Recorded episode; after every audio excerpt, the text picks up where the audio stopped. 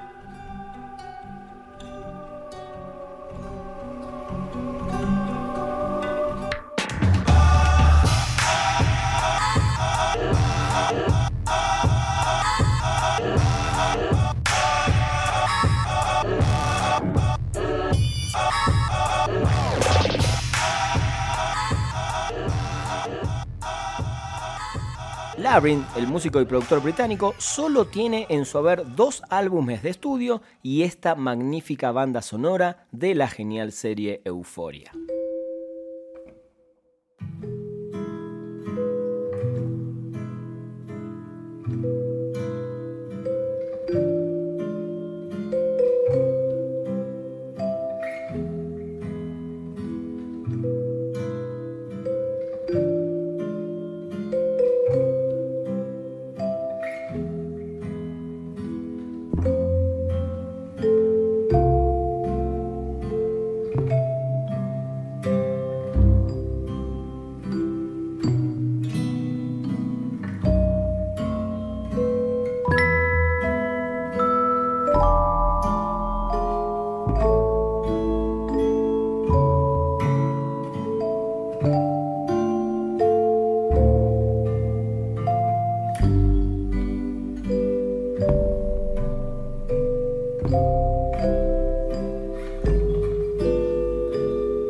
Lo que vamos a escuchar ahora es la belleza musical de una de las series que se convirtió en una de mis favoritas, Succession, también de HBO. La nominación es por el episodio This Is Not for Tears y el brillante compositor es Nicholas Brittle.